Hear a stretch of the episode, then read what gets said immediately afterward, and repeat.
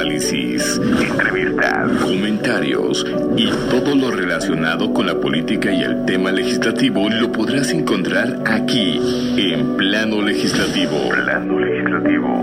Con el picor, la chispa y dinámica del periodismo con René Acuña, Fernando Moctezuma y Marco Antonio García. Plano Legislativo. Comenzamos. Gracias, muchas gracias por acompañarnos en una edición más de Plano Legislativo. Los saluda como siempre, puntual a la cita, su amigo de todas y de todos ustedes, René Acuña, en este miércoles 22 de marzo de 2023. Un día se pronostica caluroso en todos los ambientes, tanto en el clima como en el ambiente político legislativo, porque hay muchísimos temas, muchísimos temas, sin duda alguna, que eh, vamos a estar aquí en plano legislativo.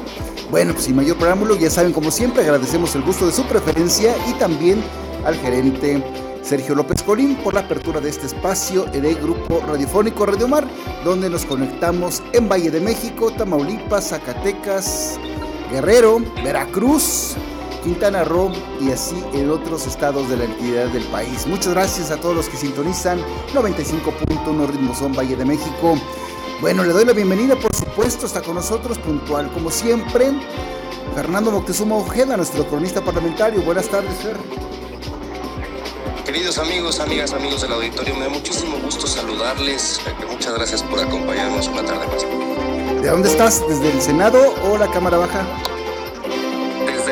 La ciudad de Toluca, querido amigo. Ajijo, fuiste allá a, la ciudad de los chorizos. ¿A dónde te fuiste ahí a meter hoy? correcto, querido amigo, por acá andamos, este, pero pues ya sabes, cubriendo todos los frentes desde donde quiera que estemos. Perfecto, bueno, también es que nos acompaña, por supuesto, por supuesto, Juan Carlos Baños, analista político del Estado de México. Buenas tardes, Juan Charlie. Buenas tardes, René. Buenas tardes, compañeros del panel. Muy buenas tardes a la audiencia que nos escucha. Por favor, no dejen de mandarnos sus preguntas y comentarios. Bueno, también está con nosotros lunes y miércoles y el día que guste también, como siempre, Bruno Cortés, director de Maya Comunicación y delegado de la Federación Nacional de Fotoperiodistas en la Ciudad de México. Buenas tardes, Bruno. Buenas tardes, René. Buenas tardes al panel y buenas tardes a nuestro auditorio. Gracias por sintonizarnos. Perfecto, bueno, también está como siempre con nosotros el abogado del diablo, Marco Antonio García. ¿A quién vas a defender? A nuestra audiencia de tanto panelista que vamos a tener hoy, querido amigo don René Acuña y queridos amigos del panel. Muy buenas tardes a todos ustedes. Desde luego también a nuestra entrevistada Jimena Ochoa, que más adelante René la presentará, y a todas, a todas las personas que nos hacen el favor de su atención. Plano legislativo cada día crece más y eso es sin duda por el apoyo de todos ustedes. Muchas gracias. Perfecto, sí, claro que sí va a estar con nosotros más adelante. Y cuando lo diga el coproductor eh, Marco Antonio García, va a estar con nosotros una analista, eh, pues la verdad... ¿Ya está con nosotros, don René? Ahí está con nosotros. Bueno, pues sin mayor preámbulo vamos a presentar, por supuesto, a, eh, a esta analista. Si tú quieres presentarla, adelante. Sí, hoy nos acompaña, y quiero decirles compañeros del panel, Jimena Ochoa, que es una periodista y analista política que ha documentado, al igual que Fermo Tezuma y Bruno Cortés, muy bien qué está pasando en el Senado de la República con el asunto del PRI, René Acuña. Bueno, muy buenas tardes, Jimena. Te saluda René Acuña, el titular de este espacio. Hola, muy buenas tardes a todos. Muchas gracias por el espacio y un saludo a la audiencia. Bueno, sin mayor preámbulo, pues estamos en vivo y en directo transmitiendo, Jimena. Eh, ayer eh, salió una catombe en el escenario político, principalmente en el seno del PRI, con esta noticia preliminar de suposiciones nada más, porque todavía no se consuman los hechos, de que le darían un, eh, pues una, este, una traición a Miguel Ángel Osorio Chong, el hidalguense coordinador de la bancada priista en la Cámara Alta. ¿Cuál es tu, eh, qué opinas al respecto? Pues la verdad es que fue un movimiento extraño en el en el sentido de que el PRI había cambiado de coordinador parlamentario y ya iniciaba la legislatura.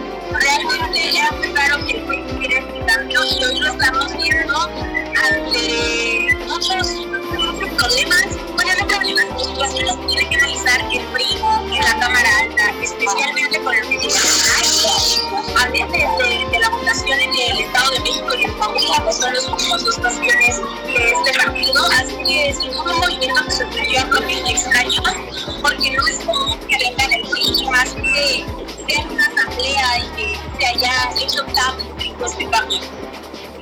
Bueno, ante este escenario que dice Fernando Moctezuma Ojeda, ojo, hay que aclarar a la gente, a los radioescuchas que nos sintonizan, plano legislativo y político, de que esto no se ha consumado, simplemente es una suposición de trascendidos que cobra cada vez más fuerza, pero hasta el momento oficialmente Miguel Ángel Osorio sigue siendo el coordinador de los priistas, que dice Fernando Moctezuma Ojeda. Lo, apuntas muy bien, querido René. En este momento, Miguel Ángel Osorio Chong sigue siendo el coordinador de las y los senadores del PRI. Eh, sin embargo, de fuentes internas muy, muy cercanas, yo puedo confirmar de manera personal que será removido de su cargo. Eh, se, se habla incluso de que en próximas horas Alejandro Moreno estará tomando protesta al senador por Guerrero, al senador Manuel Añorbe. Esto eh, pues es lo que ha emanado de dentro de Insurgentes Norte, ahí en el CEN del PRI. Eh, el diputado Alejandro Moreno, que también es presidente del Tricolor, eh, pues ya ha confirmado esta reunión, ha confirmado el, respaldo para los senadores y, y, justamente estamos recibiendo información casi que de manera constante. sin embargo, hasta este momento, siendo las 12 con 12 del día de este 22 de marzo, Alejandro, perdón, eh, Miguel Ángel Osorio sigue siendo coordinador de las y los senadores priistas. Efectivamente, porque bueno, pues incluso TV Azteca ahí se, se dio un resbalón, ya dándolo por hecho, la verdad, este, bueno, pues no sé si tengan ahí la bolita de cristal. Es que, es que, hay que hay que precisarlo, hay que precisarlo, querido René. TV Azteca lo, lo tuitea anoche y lo da como un hecho, pero incluso dieron como un hecho que ya había incluso eh, que, incluso ya habían, había sucedido la reunión. Esta reunión será hoy a las seis de la tarde. Entonces, esta reunión no ha tenido lugar. Sin embargo, está, eh, yo por personalmente puedo confirmarles que será destituido eh, Miguel Ángel Osorio Chong de esta coordinación. Pero hay que, hay que aclarar también que todo puede pasar, las negociaciones pueden estar de último momento. Eh, sí, efectivamente cobra fuerza el rumor, pero pues hasta que no suceda, pues todo es una suposición y todos son pronósticos en este sentido. Bueno, ¿qué dice el abogado del diablo? ¿A quién vas a defender? Más que defender a alguien, a mí me gustaría preguntarle a Jimena, que nos acompaña hoy, eh, ¿cómo leer este movimiento? Porque se habla de que se recrudecen las diferencias al interior del PRI. ¿No será más bien un mensaje de unidad en torno a Lito Moreno? ¿Cómo interpretamos este movimiento? ¿Qué repercusiones puede tener para el PRI, pero también para la oposición? Primero en el Senado y después en las elecciones pues creo que sin duda va a ser un movimiento importante.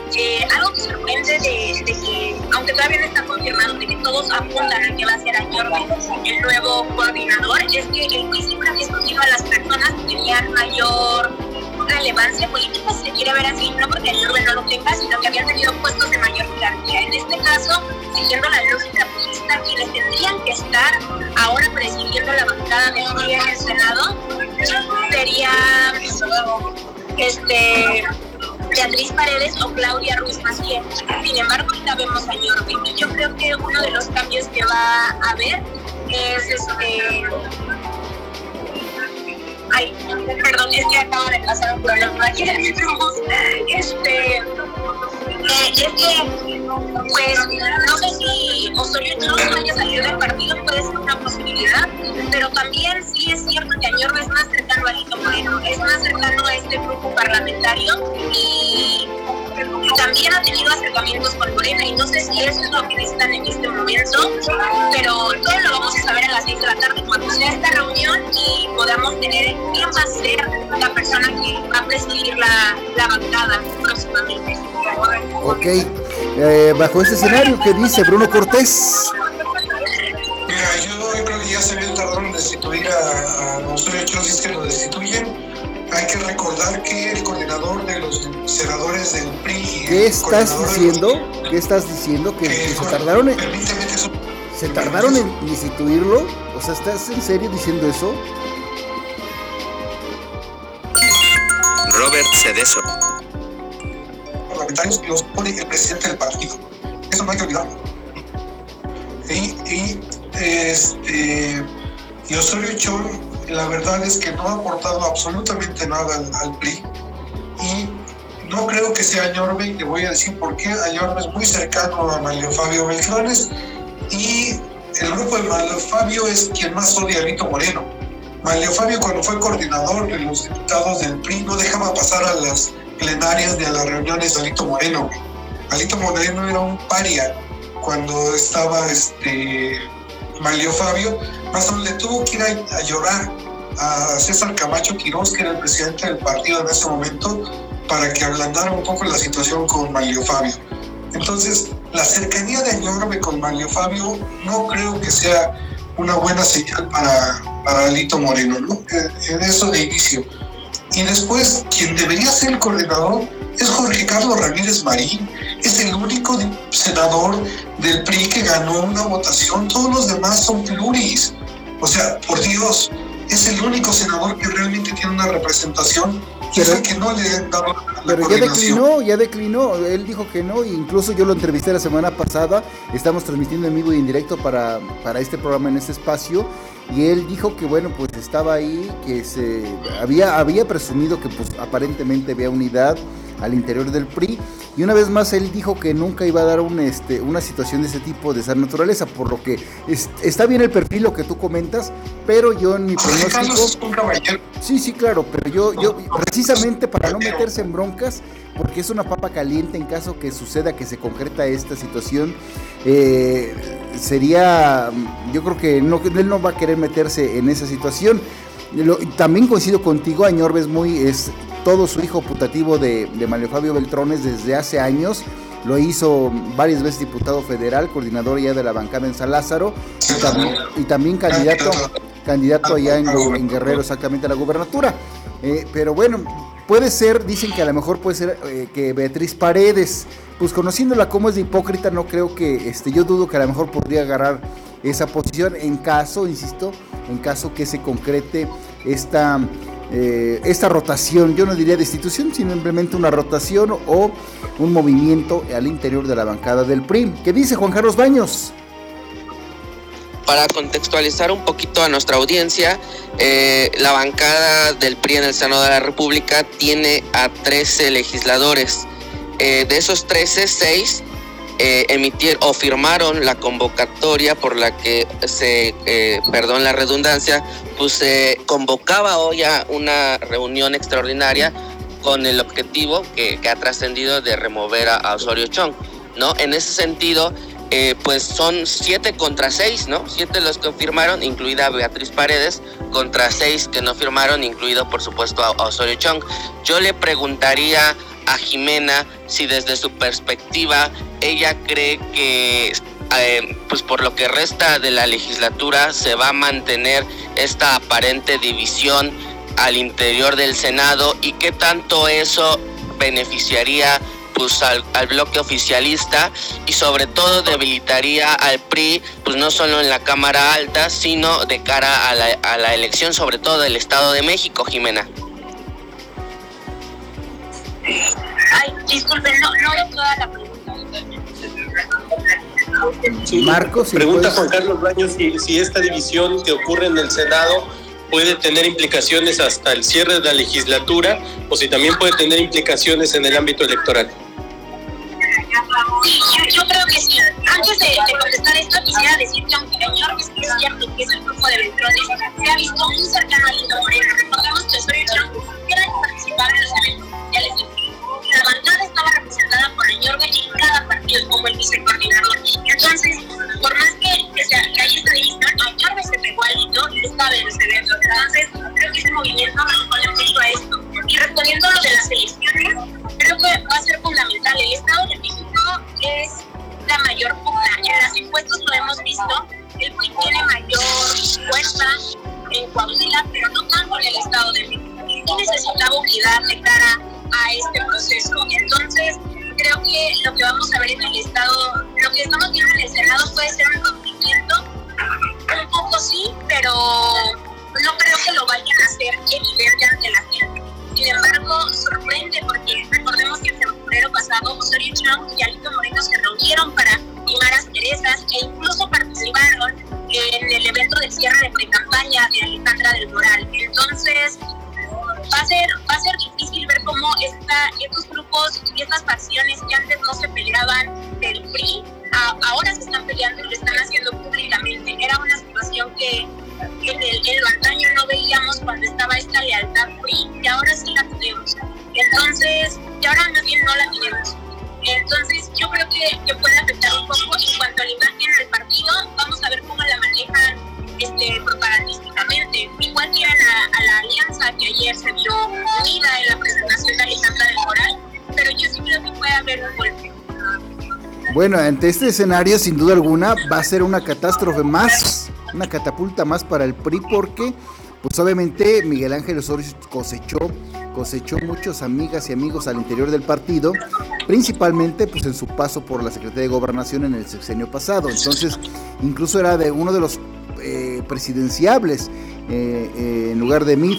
Pero yo, yo en, mi instinto personal como periodista, yo siento como analista político también que se, en caso de que se llegue a consumir esta situación de destitución de, Miguel Ángel Osorio Chong, yo creo que la guerra va a, acrecentarse más sobre Alejandro Moreno Cárdenas, que no entiende, parece Gabino Barrera.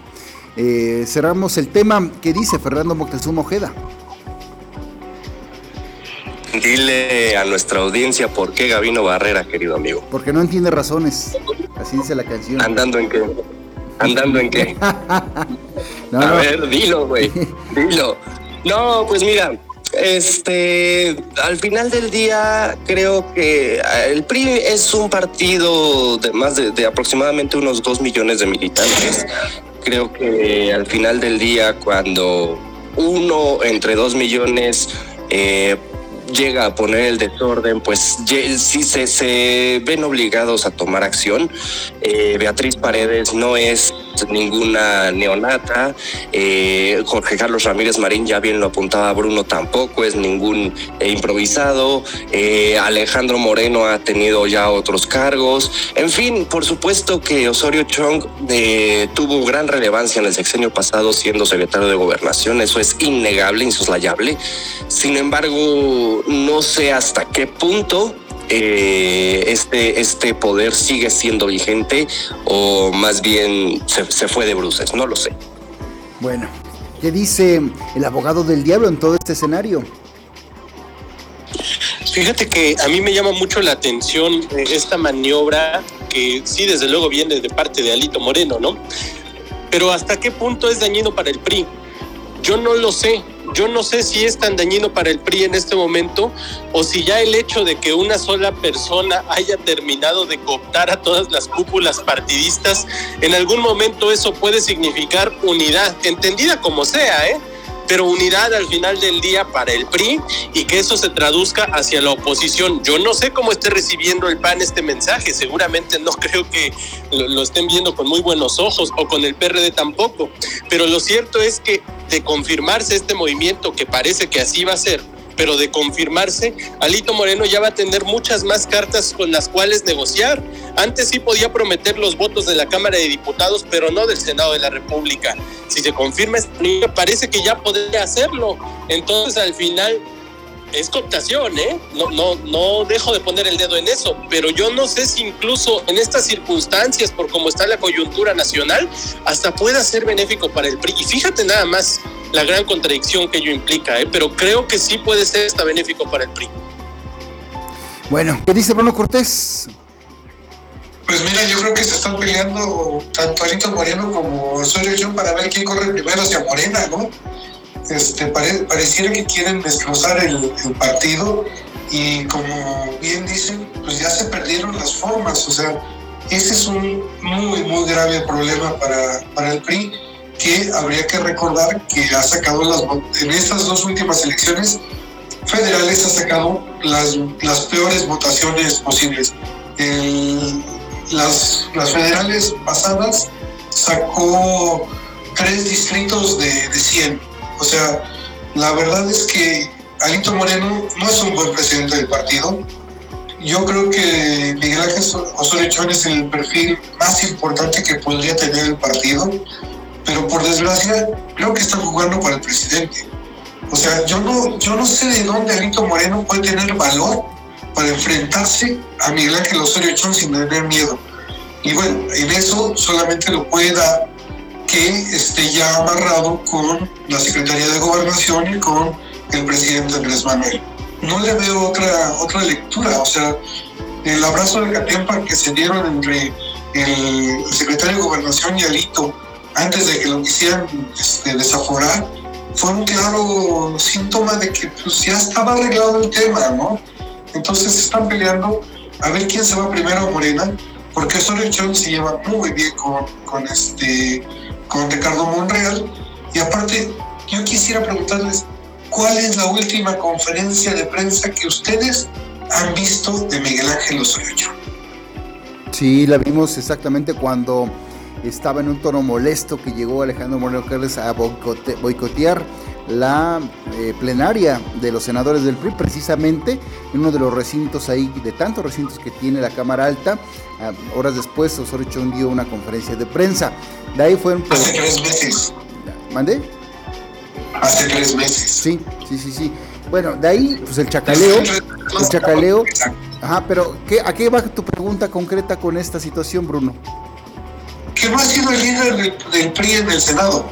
O sea, eh, Miguel Ángel Osorio Chón ha, ha, ha, bajado su perfil, no ha salido a dar la cara, no es oposición, no está haciendo ningún trabajo para el partido. La verdad es que digo, están viendo quién corre primero a Morena. Bueno. Pero tú, salvo por esto último, sí, Fer, adelante. Gracias, Marco. ¿Tú consideras, Bruno, y que también quisiera conocer la opinión del panel, particularmente de Jimena, eh, ¿consideran realmente que, que, Morena se convierte en una alternativa para Osorio Chong? O sea, ¿verdaderamente lo no, ven? jamás lo va a hacer. ¿Qué dices, Bruno? No, primero las damos.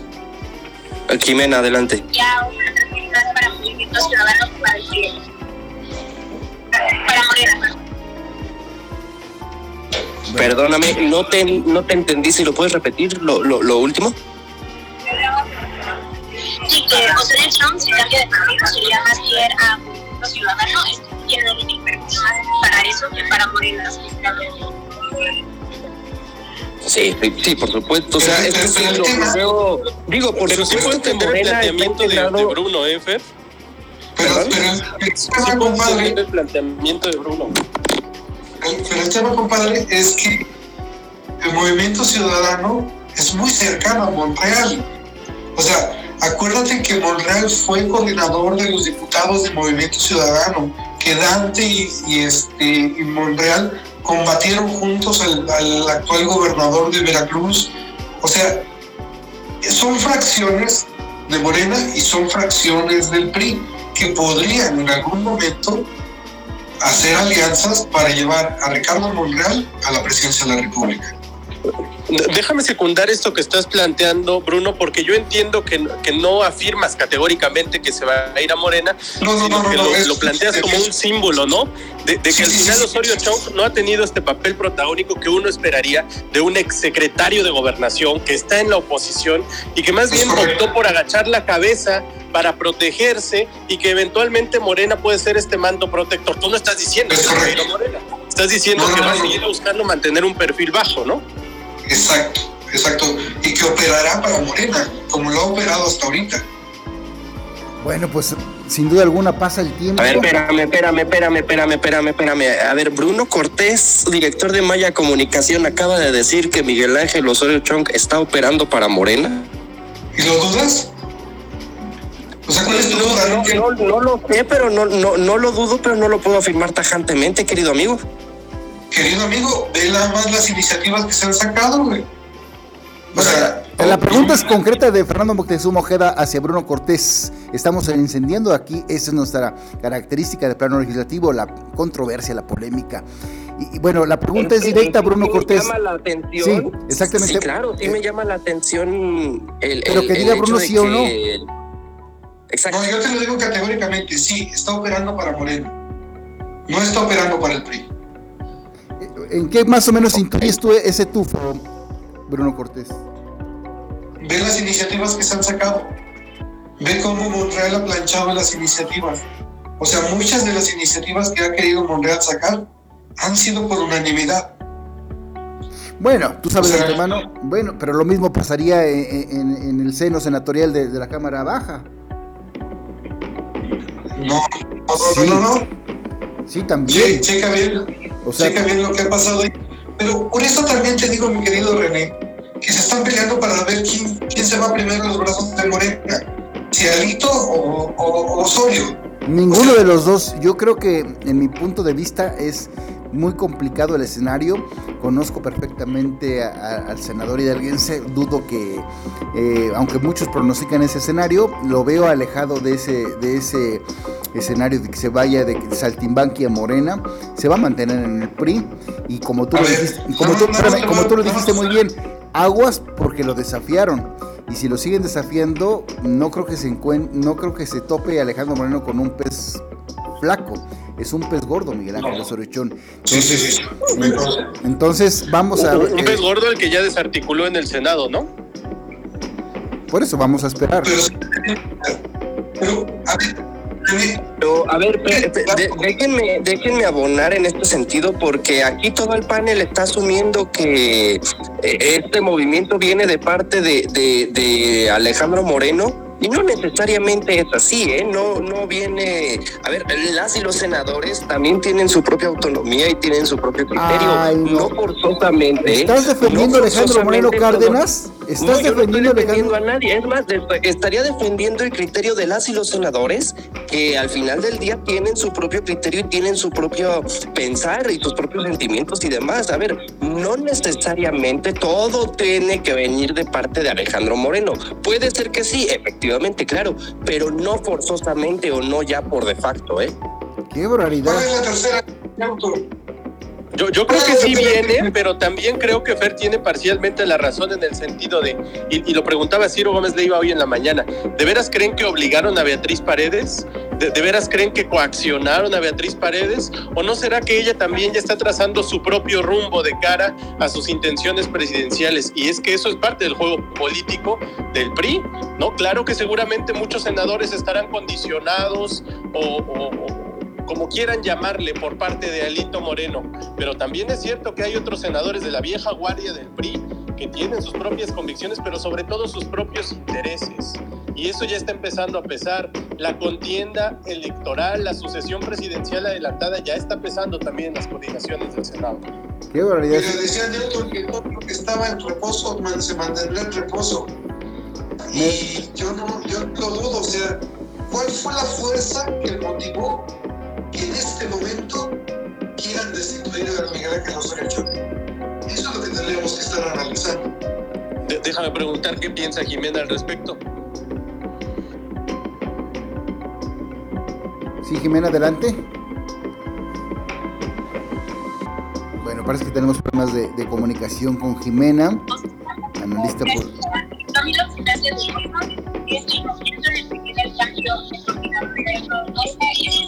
A cambio no hay que analizar. Se viene también la designación del INAI y las elecciones. En el momento, no lo venía haciendo bien. Pudo haber cambiado coordinador antes de iniciar la legislatura. O sea, esos problemas con el campo moreno y el son de ahorita. E incluso que mucho tiempo hablar por los entonces, creo que para mí el análisis debería de estar en el momento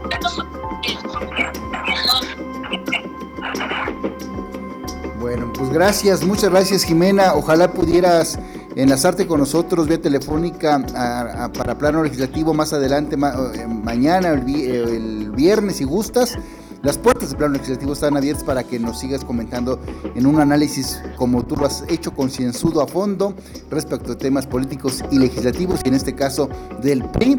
Si puedes mañana, pues serás bienvenida. Muchas gracias Jimena.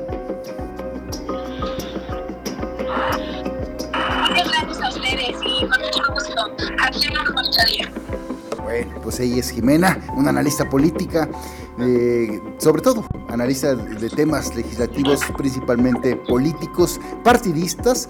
Ya nos comentó lo del PRI. Y no se les olvide que nuestra repetición del programa la encuentran más tarde en todas nuestras redes sociales. Bueno, cerramos el, este, este segundo, tercer bloque, ya empezamos el tercer bloque. Vamos a cerrar el tema.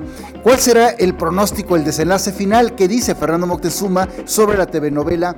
Eh, Alejandro Moreno Cárdenas y Miguel Ángel Osorio Chong. Fue choque de trenes. Ya ponle, ponle, la malquerida, amigo.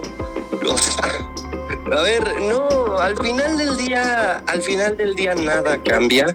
Eh, Miguel Ángel Osorio Chong no, no, pierde, no pierde su coto de poder que ha concentrado a lo largo de los últimos años, incluso desde que lo construyó siendo eh, gobernador del estado de Hidalgo, posteriormente siendo secretario de gobernación, no pierde el coto de poder que tiene, eh, tampoco se va a ir del PRI, sin embargo, personalmente, y asumo toda la responsabilidad de lo que estoy diciendo, yo, Fernando Moctezuma Ojeda, eh, les puedo asegurar que será destituido del cargo, será removido del cargo. Sin embargo, eso no significa que se vaya a ningún partido, a ningún otro partido, no significa que vaya a dejar la, la, la, eh, senaduría por el PRI.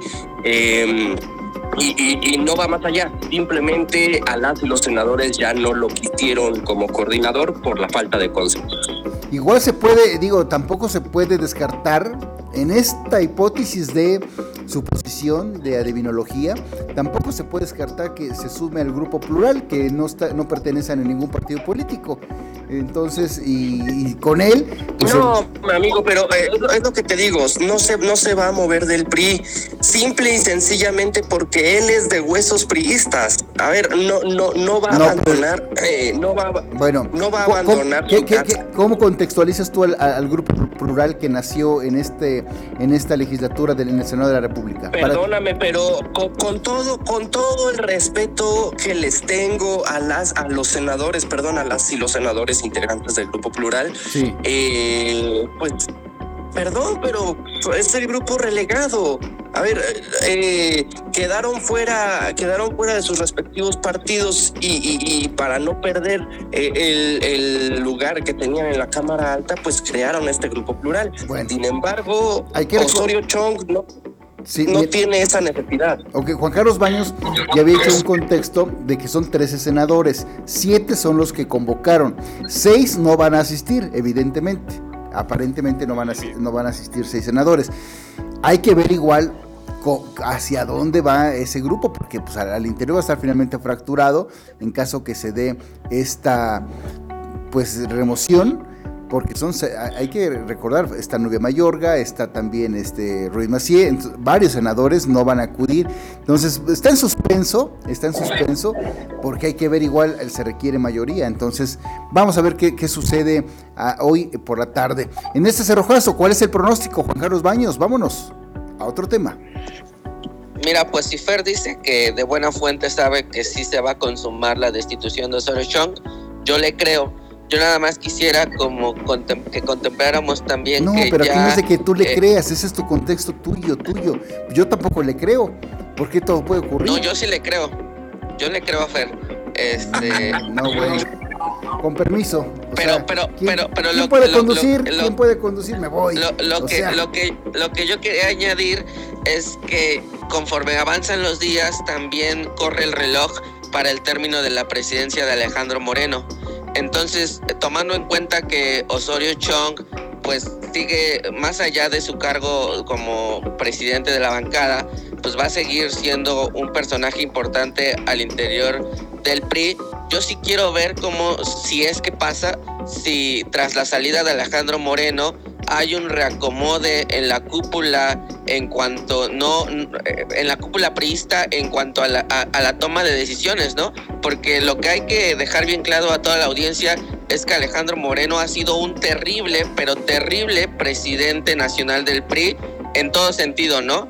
En cuanto a escándalos personales, en cuanto a pues a, los fracasos que ha cosechado en lo político electoral, en cuanto a la división interna de su partido, la inestabilidad política con sus aliados, ¿no? Del PAN eh, sobre todo, etcétera. Entonces, ah, para mí va a ser muy interesante eso. Ok, en ese cerrojazo del tema, ¿qué dice Bruno Cortés, tu pronóstico? Pues mi pronóstico es que yo le apuesto a lo que dijo René Acuña, que se va a ir al grupo plural, y difiero completamente de lo que dice Fernando Montezuma, porque, por ejemplo, Gustavo Madero no dejó de ser del PAN a pesar de formar parte del grupo plural. Y la verdad es que el grupo plural en este momento es más grande que el PRD. Y si se fuera la mitad del PRI para el grupo plural, sería mucho más grande que el PRI y más grande que el MC. El grupo plural, con, con esta intención que tú acabas de decir, mi querido René, sería la cuarta fuerza política en, el, en, el, Senado, lo cual parecería bastante interesante porque todos los partidos están llamando a la ciudadanía y no hay nada más ciudadano que esta parte del grupo plural, que son quienes han estado moviendo las marchas y las protestas a nivel nacional. Sí, y para eh, contextualizar eh, lo que tú comentas, permíteme, Fernando, permíteme. Eh, para contextualizar, igual hay que recordar que Margarita Zavala había salido del PAN, había hecho otro frente político con su esposo y regresó, está de legislador por parte del PAN. Entonces, yo no veo nada malo que se vaya al grupo plural, que se fortalezca y chinchis bravas a medir poder. A ver, Fernando. En este preciso momento les puedo confirmar que hoy por la tarde noche eh, Alejandro Armenta acudirá, Alejandro Armenta, Alejandro Moreno acudirá al Senado de la República a tomarle protesta a Manuel Añorbe. Bueno, ese es el pronóstico, obviamente todo es... Eh, no, no es ningún pronóstico, querido René, es una confirmación de parte del PRI. Bueno, vamos a esperarnos. Está bien, finalmente, bueno, tú dices en este momento confirmado, no hay ningún comunicado oficial, simple y sencillamente es un supuesto, salvo que tengas la fuente digna de crédito, bueno, pues a lo mejor sí podemos contextualizarla. Pero bueno. amigo, yo nunca. Eh, perdón, no entiendo. No entiendo qué dice Bruno que nos enlacen con Alejandro Moreno. Pues mira, yo lo puedo pedir, pero a ver. Bueno, bajo este contexto, ¿qué, ¿cuál es el, el, el, cerrojazo al tema? ¿Cuál es el pronóstico que te deja esta situación? Abogado del diablo, ¿a quién vas a defender? Primero, Fernando Moctezuma, porque creo que nunca nos ha fallado en sus pronósticos. Segundo, yo no sé si Alejandro Moreno esta vez, querido René Acuña, por dos razones. Primero, porque pese a todo lo que dijo Juan Carlos, ha logrado captar o cooptar el poder del PRI. Llámenle como quieran pero hoy quien toma las decisiones al interior del partido es Alejandro Moreno. Y las resistencias que tenía venían de este grupo del Senado de la República que, ¿qué creen? Ya desarticuló. Entonces, quien tiene más margen de maniobra para llegar a negociaciones eventualmente es Alejandro Moreno nos guste o no nos guste, nos caiga bien o no nos caiga bien. Ya cuando lo vemos en términos de la oposición, sí es una terrible noticia, porque yo no sé si los panistas van a ver con buenos ojos estos o los perredistas también, pero para el PRI, como mensaje de unidad, ¿Te estás perdiendo, abogado, tu audio? ¿Tu audio, abogado? Sea, ¿eh? hasta por imposición o por arrebato, por lo que quieran. Pero como sea, ya va a haber unidad en el partido. Ya después, qué onda con las demás fuerzas políticas. Pero por lo pronto, el PRI ya está teniendo. Bueno, yo cerraría ante tu contexto que el que ríe el último, ríe mejor, ¿eh? Aguas. Entonces, lo que está jugando con fuego Alejandro Moreno Cárdenas le puede costar carísimo a la postre. Pero bueno, ya por la tarde estaremos puntualmente pues informándole a la audiencia cuál fue el desenlace final y cuál va a ser la posición, obviamente porque Miguel Ángel Osorio Chong no está solo. Hay varios senadores que le respaldan, ha tejido muy buenos cimientos ahí en el interior y al exterior de la Cámara Alta. Y bueno, todo esto va a, seguir de qué hablar en las próximas horas y también en los próximos días. Bueno, estamos en el ya en el tercer bloque del programa Plano Legislativo, vámonos a otro tema. Pues resulta de que Ricardo Monreal, como siempre, don Richie Monreal este, da de qué hablar, el senador Zacatecano aseguró que a diferencia de sus contrincantes, no tiene recursos para su promoción personal que a ellos les sobran y remarcó que no descuida su trabajo legislativo, cosa que yo no le creo nada a don Ricardo Monreal, a don Richie, a don Richie de, decepcionante, don Richie, voluble, yo diría que hipócrita, en un tono hipócrita. La semana pasada igual estuvimos entrevistándolo para plano legislativo, en vivo y en directo también. Y él decía que nomás iba a ir uno más a la marcha. Pero no fue así, no fue así, hasta subió, se dio el lujo de hacer un buen video, de subirlo en sus redes sociales, donde ahí se hace, donde va la gente y lo glorifica y lo espera como todo un samaritano y bueno, bla, bla, bla, parecía que era un domingo de ramos, carajo, y según, y según el señor senador, no tiene recursos. Bueno. Vamos a escuchar lo que dijo, a lo que le dijo Fernando Moctezuma, el senador zacatecano Ricardo Monreal Ávila. Soy un hombre con autonomía, como lo era música, y soy un hombre que cree en el cambio y que cree en un proceso de profundización de la transformación. Sí, me siento tranquilo. Lo único que a mí me impide estar más eh, arriba en la preferencia es eh, no tengo recursos para mi promoción personal, que ellos les sobran, y tampoco tengo tiempo, no desatiendo mi trabajo legislativo. Le dedico todos los días a tratar de hacer bien las cosas en el Senado y dedicarme cuando puedo el sábado o el domingo a visitar algún lugar del país. Pero estoy muy tranquilo y tengo mucha fe en la gente, en que la gente sepa que soy esa definición de un hombre con independencia, con criterio propio, con racionalidad política y que cree en el cambio, profundizando las políticas públicas que el presidente López Obrador ha implementado. Bueno, yo la verdad no, le creo a don Ricardo Monreal Ávila.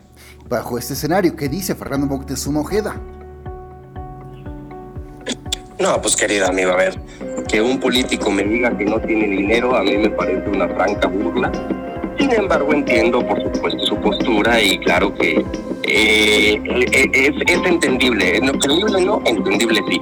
Eh, sin embargo, pues de ahí en más, ¿qué te puedo decir? O sea, no, no veo que haya mayor relevancia en sus declaraciones, excepto que pues efectivamente señaló que él, él estaría, pues, digamos, es más austero que el presidente, ¿no? Bueno, Juan Carlos Baños, ¿vas a opinar o, haces mutis con el tema de Ricardo Monreal Ávila? Yo creo que Ricardo Monreal Ávila eh, pues es fiel a su estilo, ¿no? Mesurado, prudente, eh, todo es un cálculo político. A mí lo que me llamó más la atención de esa declaración en el video que pusiste fue su referencia a Mújica, ¿no? Que eh, pues aprovechando lo que el presidente dijo en, la marcha del sábado, él no dejó pasar la oportunidad para traer agua a su molino y, decir que él es eh, el Mújica, ¿no? El que va a profundizar las políticas públicas y va a intentar pues arreglar aquellas en las que no van tan bien. Creo que ese es hábil. El, el asunto es que pues el presidente quizá no piense lo mismo, ¿no? Porque en muchas ocasiones hemos visto a Andrés Manuel declarar cosas como que hay que definirse, que no hay que zigzaguear y creo que en la lógica de nuestro presidente lo que menos ha hecho eh, Ricardo Monreal es definirse, ¿no? Más bien se muestra moderado, conciliador, al centro, lo cual está muy bien eh, dentro de los cálculos políticos de Monreal, pero no sé si esté bien dentro de los cálculos políticos del presidente. Perfecto, ¿qué dice Bruno Cortés bajo este contexto de Ricardo Monreal, Don Richie, Pinochoín? Mira, yo te diría, ¿sabes cuánto ganan ahí los votos años? No. Cada un no sé que con sus empresas no ganen miles de millones de, de dólares el, senador Borrell puede ser que no tenga dinero para su promoción personal, pero tiene todo el aparato del Senado y él es el coordinador de la, él es el coordinador de la Junta de Coordinación Política, el presidente de la Junta de Coordinación Política.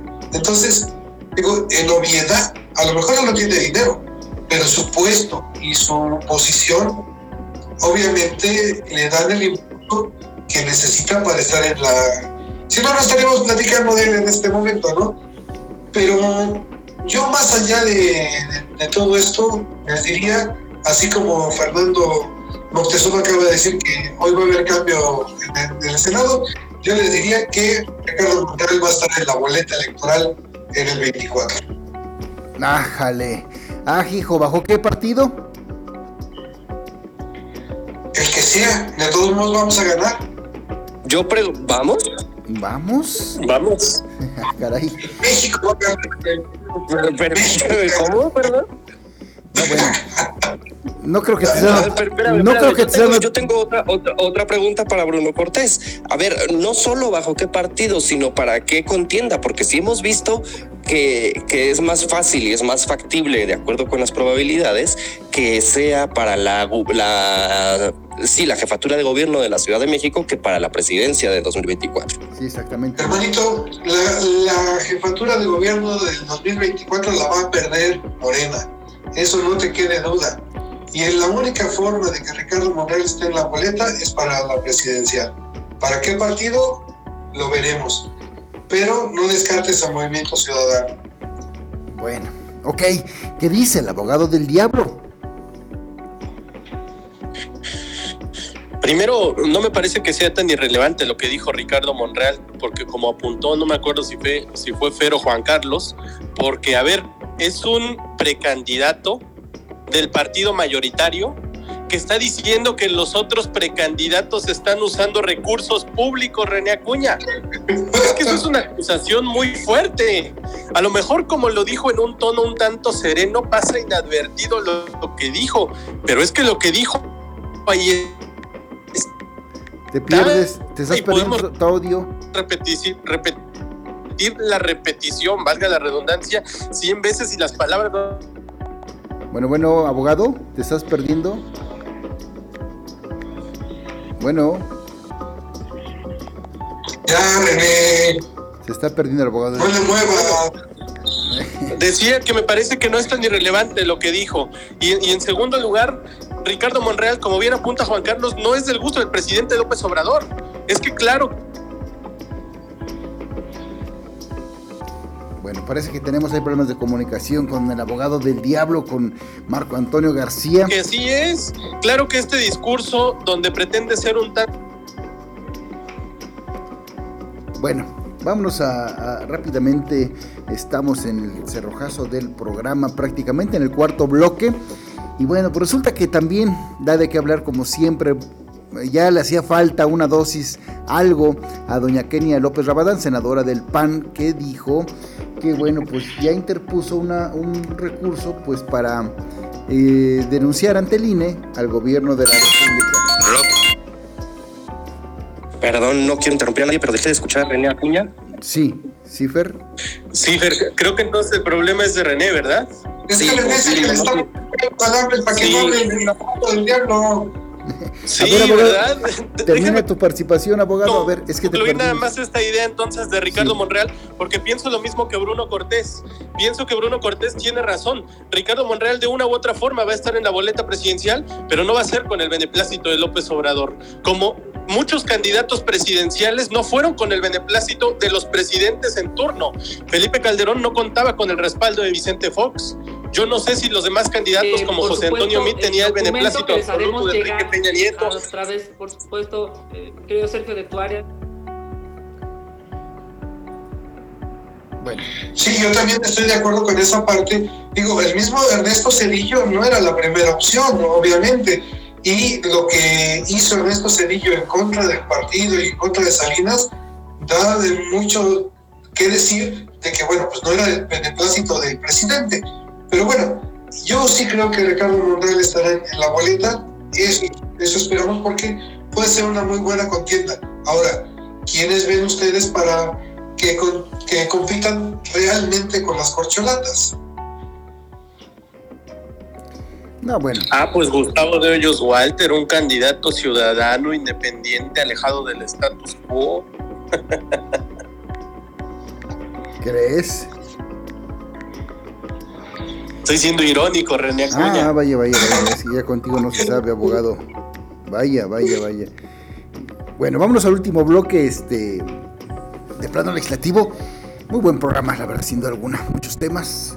Bueno, la vicecoordinadora de los senadores del PAN, Kenia López Robadán, volvió a dar de qué hablar y dijo que presentó un recurso legal ante el INE por los recursos de los programas sociales que ha utilizado el presidente el inquilino de Palacio Nacional. Esto ya no es nuevo, ya le hacía falta refrescarse a Kenia López Rabadán, alguien le ha de haber dicho, oiga, en plano legislativo dicen que usted ya bajó su rating en la contramañanera, ¿eh?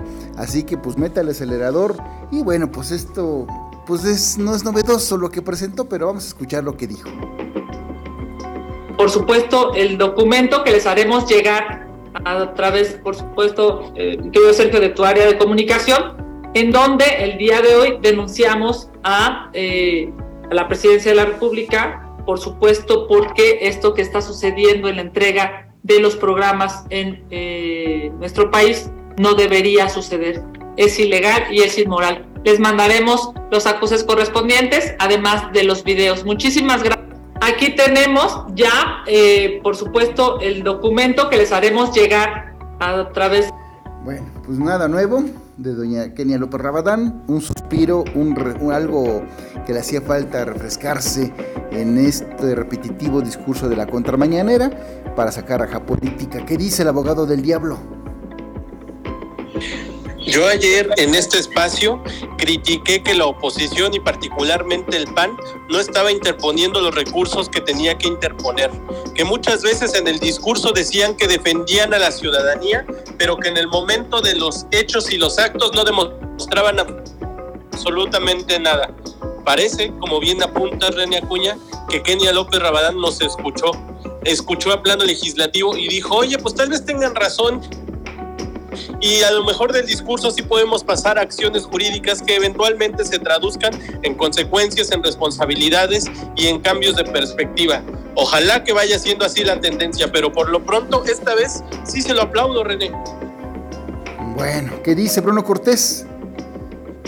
Yo le exigiría a todos los legisladores, sobre todo a los diputados, que interpusieran recursos de revisión a los presupuestos.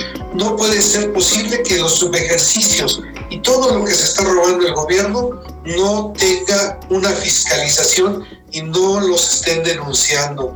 Todos los subejercicios de los cuatro años que ha estado el gobierno de López Obrador no han sido revisados todo eso que se han robado, toda su austeridad franciscana, ¿a dónde fue a parar ese dinero? Tenemos aquí afuera en el Monumento a la Revolución a los pobres ancianos que tienen que estar en una carpa para que sean atendidos por la cuarta transformación. Eso no puede ser posible. ¿Dónde están los diputados y los senadores de la oposición denunciando estos hechos y denunciando que la pobre gente está afuera? Están los pobres, la pobre gente de la tercera edad a pleno sol, lloviendo. Aquí no puede ser posible que atiendan hacia la gente. Esa no es una austeridad franciscana, es una miseria. Ok, ¿qué dice Juan Carlos Baños?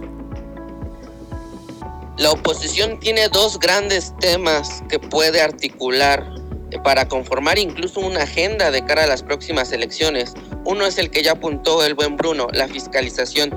El otro es el tema de la transparencia creo que ahí son dos nichos que puede explotar a más no poder la oposición. Y qué bueno que lo empiecen a hacer. Ok, Fernando Moctezuma Ojeda. suscribo, ¿eh? La oposición debe comenzar a tomar ya acciones en este sentido para que al final del día se pueda ver por fin eh, pues una defensa de la ciudadanía. Perfecto. Bueno, pues yo quiero anticiparle, estoy analizando, bueno, pues despedirme, dedicarme a otra cosa. Y me voy a enfocar en mis baterías, voy a ver qué propiedad eh, puedo empeñar, alguien que me preste una propiedad, pues para pagar una buena lana a un buen TikTok que me asesore, como lo hizo Saldívar. Es una lana, todo eso de TikToker. Yo fíjense, en, este programa siempre eh, lo defendí al exministro este, de la Suprema, bueno, al presidente de la Suprema Corte de Justicia de la Nación. Y bueno, pues resulta que Arturo Saldívar pagó a través de, con recursos públicos, no de su dinero, ¿eh? más de, pues no sé, un buen de dinero, eh, por lo menos mínimo, mínimo unos 3 millones de pesos a un TikToker.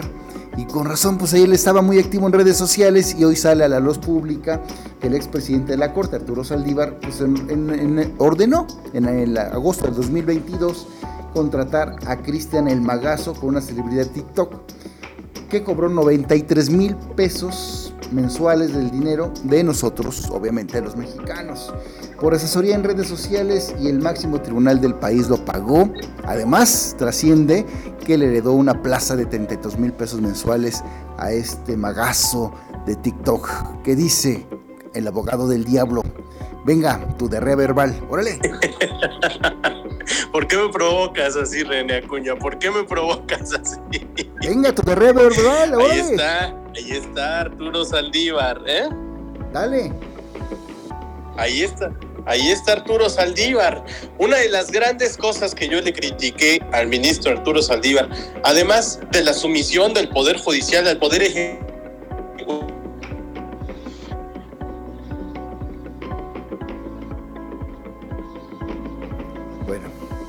Otra vez. Que digamos, ya es lo de menos, hombre. En un Estado democrático, que el Poder Judicial se somete es un tema menor. Ni ese tema es un tema menor. El tema de TikTok, Dios mío, René Acuña.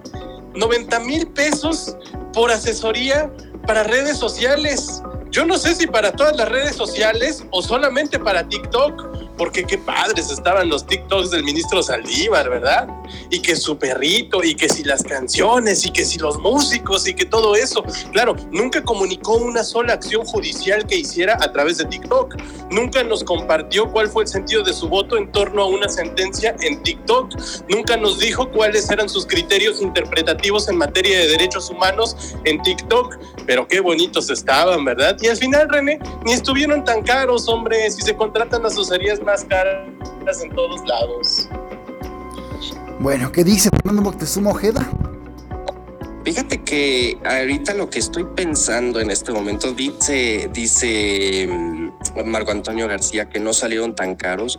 No sé, efectivamente sí se contratan asesorías más caras, eh, pero estos 93.500 pesos son mensuales. Hay que ver en cuánto nos está costando cada TikTok, que ahora también hay que acotar este, este, mm, este. Pero están bien padres, si valen un millón, lo valen. No, no, permíteme, pero este gasto, eh, a lo que quiero llegar es que este gasto no viene del, del bolsillo de los mexicanos. Al final del día, por supuesto, se gasta la, se paga, perdón, la nómina del presidente de la corte, de, de nuestros impuestos, claro, pero al final del día no puede salir como un gasto de la corte, saldría como un gasto particular particular del, del ministro de Saldívar.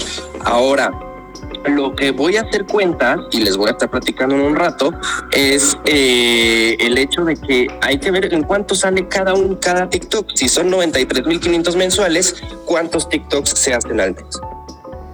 Bueno, según aparentemente fue contratado por tres meses, o sea, échale agosto, septiembre, octubre, tres meses, pero pues le dejó la plaza, pues en la gratitud, una placita de 33 mil pesos mensuales, libres de peso y paja. Ah, pues bueno, una cosa de nada. Fíjate que aquí estoy leyendo una página del Reforma y dice que a través de los videos explica de manera cómica temas como divorcios, pensiones, ok, esto es lo que hace el, abogado Magazo, que sí es, una, es, conocido dentro de la plataforma.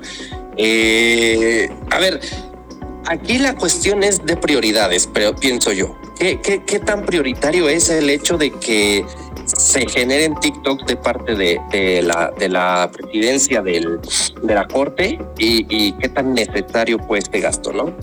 Bueno, ¿qué dice Bruno Cortés? Públicos chupeteadores.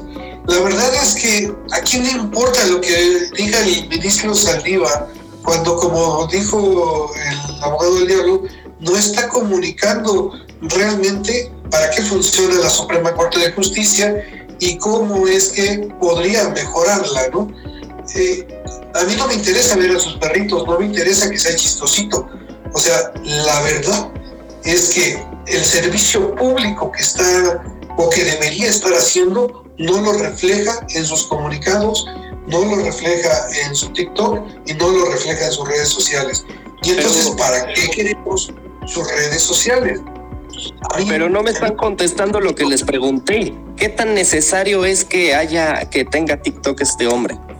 Es necesario siempre y cuando esté comunicando lo que necesita comunicar para que los mexicanos estemos mejor informados, no para que él se haga famoso. Bueno. Diría yo. Ok, ¿qué dice eh, Juan Charlie, Juan Carlos Baños?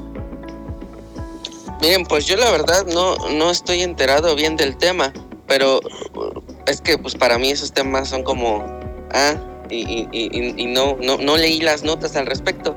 Lo que le entiendo a Fer es que el dinero, eh, el dinero con el que se hace no es, no es de recursos públicos, ¿cierto Fer? Es decir, es de su sueldo. Es eh, oficialmente, claro, oficialmente es del sueldo de Saldívar. Ahora habrá que confirmarlo, ¿no? Pero oficialmente sale de la bolsa de Saldívar. Pues miren, en, ese sentido yo diría dos cosas. La primera es que gaste lo que gaste, si es de su bolsa, pues qué más da, ¿no? A, mí ni me va ni me viene si gasta 10 millones de pesos por un solo TikTok o un peso por 20 mil TikToks. Es de, es, de su, es de su bolsa. Eh, lo, segundo es, eh, a ver, es que no es una obligación para nadie de los servidores públicos, para nadie de los representantes de los poderes, pues comunicar su, su, trabajo, ¿no? Porque para eso hay canales institucionales. Mientras ellos cumplan a cabalidad con, con, sus responsabilidades, pues está bien. Ahora, lo que sí es cierto es que se agradecería en aras de tener una mejor comunicación, pues que los representantes eh, comunicaran a través de sus redes sociales el ejercicio de sus labores, ¿no? Quisieran una especie de labor pedagógica. Creo que eso no va peleado con que también nos compartan pues a sus perritos. Puede haber un equilibrio, eh, es, es, cierto, pero pues hasta ahorita no es ninguna obligación, ¿no? Y en ese sentido creo que Saldívar pues tiene todo el derecho de poner lo que quiera en sus redes sociales. Bueno, sí, pero hay que ver de dónde salió ese dinero. O sea, a lo mejor podría ser, vamos a darle el beneficio de que, bueno, fue de su bolsa, supongamos, 30, casi 300 mil pesitos regalados de su bolsa de Saldívar, que bueno, a lo mejor para él es como quitarle un pelo al gato. Pero la plaza, pues está bien que es abogado de la UNAM, el, el tiktokero este, pero darle la plaza, o sea, no sé si lo concursó cómo la o cómo esté justificada esa plaza ahí dentro de la Suprema Corte de Justicia de la Nación. Simplemente es evidente que es un favor pagado. Eso, bueno, pues a todas luces. Quien no lo quiera ver así, bueno, pues es su bronca. Pero bueno, vámonos, ya estamos en el cerrojazo del programa. Gracias a todos. Tenemos varios saludos mañana los damos con mucho gusto porque acuérdense que el tiempo vale en radio. Está también con nosotros, también conectado el gerente general de Radio Grupo Radiofónico Radio el ingeniero Sergio Colín López. Muy buenas tardes, ingeniero. ¿Qué tal? Buenas tardes. Pues nada, aquí estamos en el cerrojazo del programa Plano Legislativo. Adelante. Sí, de hecho nos vengo escuchando, vengo desde Tecama, escuchando la radio y escuchándolos a ustedes. Y la verdad, el programa es bastante bueno, bastante entretenido. Al final del día, como les contaba ese día, eh, mi esposa también se entretiene en el programa, ¿no? Y parte del espacio que les estoy pidiendo es para, ahora sí que felicitarlos a ustedes por el programa. Realmente está, está muy bueno, ¿eh? Bastante bueno. Perfecto, pues esta es la esencia del plano legislativo. Gracias, igual como siempre, la gratitud de los radioescuchas y de nosotros, que todo el equipo que integra, el equipo de producción y, de los paneles que, que, integran plano legislativo, pues siempre la gratitud para usted, Sergio Colín López, gerente del Grupo Radiofónico Radio Mar y todas las estaciones que hay en el país, por la apertura de espacio legislativo, esta la apertura de este espacio para el programa Plano Legislativo, ingeniero. Nuestra gratitud como siempre. Sí, así es, y comentar también a toda la gente que nos está escuchando a través del 95.1 de su FM que ya estamos en operaciones para Soto la Marina con 20 mil watts para cubrir todo Tamaulipas. Perfecto. Y lo que es Naranjos y Tamiagua, eso está en un mes, ya estamos operando, que es lo de Grupo Radio Mar. Perfecto, pues enhorabuena. Este grupo sin duda alguna sigue creciendo a pasos acelerados, ingeniero. Pues ya estaremos listos para la inauguración de esta apertura de este gran espacio allá en Veracruz y también en Tamaulipas. Sí, Sí, así es, ahí lo estaremos invitando y estaremos invitando también a toda la gente. Haremos ahí una transmisión en vivo para hacer lo que es la inauguración de la radio en Soto La Marina y lo que es Veracruz para que la gente nos acompañe a través del 95.1 de su FM y ahí vamos a estar haciendo algunos enlaces. Perfecto, claro que sí, pues aquí le daremos puntual seguimiento a estos proyectos del Grupo Radiofónico Radio Mar Ingeniero. No sé si quiere comentar algo más para despedirnos. Sí, saludar a toda la gente que nos escucha. Eh, hay un saludo para mi amigo César, que él entra en la tarde con su programa de Lunas Rotas también cordiales saludos que nos esté escuchando, cordiales saludos a toda la gente que nos acompaña a través del 95.1 de su FM. Muchas gracias por acompañarnos, muchas gracias por estar aquí escuchando Ritmozón 95.1 de su FM. Y muchas gracias a ustedes por darme un pequeño espacio en su programa. No, hombre, al contrario, ingeniero. Que pase usted muy buena tarde, ingeniero. Muchas gracias. Bueno, pues esto es Legislativo. muchísimas gracias. Claro que sí, ingeniero. Bueno, pues el tiempo valor en la radio. Vámonos, se nos acaba el tiempo. Despídete, Juan Carlos Baños. Muchísimas gracias al ingeniero por abrirnos este espacio, porque recuerden que iniciamos con dos o tres días, ya no me acuerdo, pero muchísimas gracias a la audiencia eh, y al ingeniero, pues ya estamos de lunes a viernes. Que pasen una excelente tarde, nos vemos mañana. Perfecto, vámonos. Eh, Bruno Cortés. No, pues muchas gracias por invitarme, mi querido René, felicitarte por este programa que tú has estado construyendo y pues gracias al, ingeniero Colín por, por, darte este espacio, ¿no? Bueno, tus redes sociales, Bruno Cortés, Maya Comunicación. Bruno Cortés FP en Twitter y Maya-comunicación en Instagram. Vamos a estar teniendo ahí este, réplicas del programa, entonces escúchenos. Perfecto, vámonos. Fernando Moctezuma Ojeda desde Toluca, el Estado de México. Desde acá estamos, querido amigo. Vámonos, arroba Fermoctezuma o en todas las redes sociales, por ahí, por supuesto. Y en plano legislativo les estaremos comentando qué es lo que suceda con eh, Miguel Ángel Osorio Chong, con Manuel Añorbe, con Arito Moreno y todo lo que tenga lugar en este día. Eh, por supuesto, por ahí les estaremos comentando. Y que la gente no se pierda el programa de mañana porque va a estar candente, sin duda alguna. Vámonos, abogado del diablo, el amigo y enemigo de todos, el de la cola caliente. Vámonos, René Acuña y queridos amigos del panel, muchas gracias al ingeniero López Colín, primero por sus palabras y después por el espacio y desde luego absoluta y eterna gratitud para todas, todas las personas que nos abren una hora de su tiempo y nos regalan su atención. Para nosotros es un placer compartir primero con los panelistas, pero después y sobre todo con todos ustedes. Muchas gracias y nos escuchamos mañana. Bueno, que tengan todas y todos ustedes una excelentísima tarde. Se despide su amigo de todas y de todos, René Acuña, por y con gusto de su preferencia. Nos vemos, escuchamos mañana aquí en 95.1 FM y todas las estaciones enlazadas del Grupo Telefónico Radio Mar. Que tengan todos una excelente tarde. De esta manera llegamos a la parte final de esta emisión de Plano Legislativo. Nos escuchamos en nuestra próxima emisión.